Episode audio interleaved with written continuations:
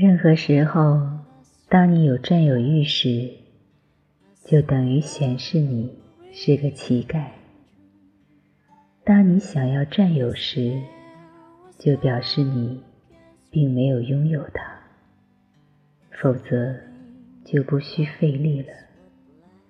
你已经是主人了，根本不需要费力。例如，当你爱一个人，如果你想占有这个人，表示你并不爱他，而且对于他的爱，你也有所疑惑。那也就是为什么你制造了所有的安全措施。布满诡计，狡猾地套住他，让他无法离开你。但是这样一来，你就等于扼杀了爱。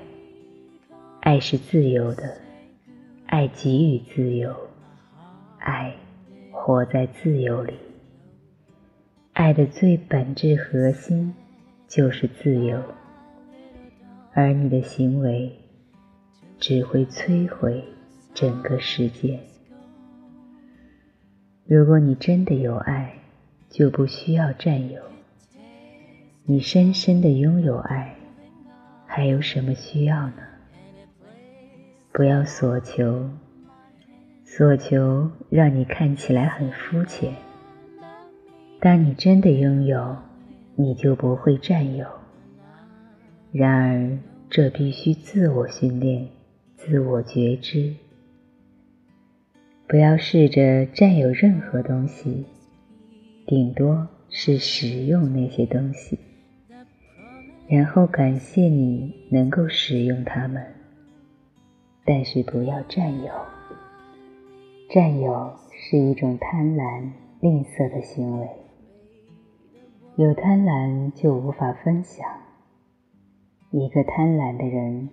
总会患有精神便秘症或精神疾病。你必须要打开分享，分享任何你所有的，然后你就会更充满。你越分享它，它就越成长。当你一直给予，就会不断的补充进来。这是个无限的源泉，不要吝啬。不论是什么，爱、智慧，无论什么，分享出来。分享的意义就是不占有。当然，你有可能像许多的人一样愚蠢，他们以为必须放弃自己的房子。而住到森林去，因为如果你不拥有这栋房子，你又怎么能住在里面呢？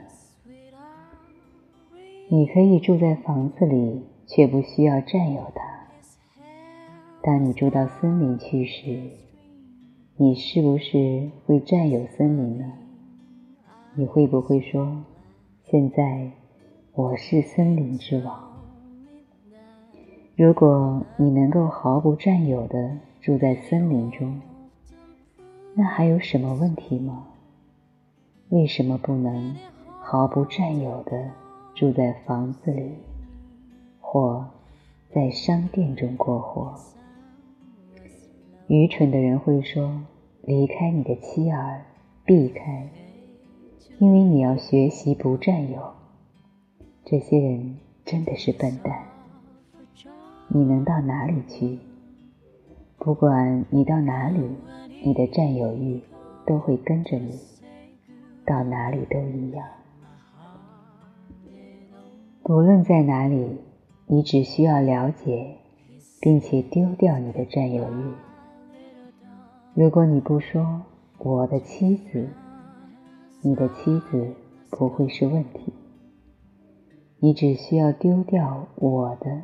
这个概念，你的孩子也没什么不对，他们都是甜美、神圣的小孩，他们使你有机会去经验服务与爱，使用它，但不要说他们是我的。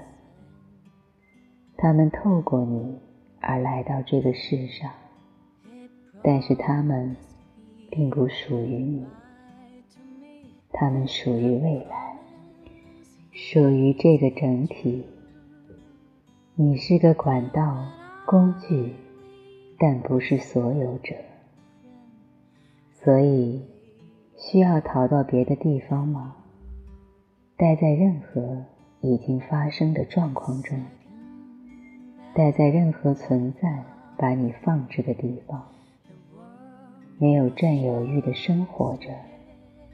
然后，突然间，你将开始绽放开来，你的能量会开始流动，而不再被堵塞。你将成为一个流，流动是美妙的。活在阻塞与僵硬中，真是丑陋，且。高木死灰。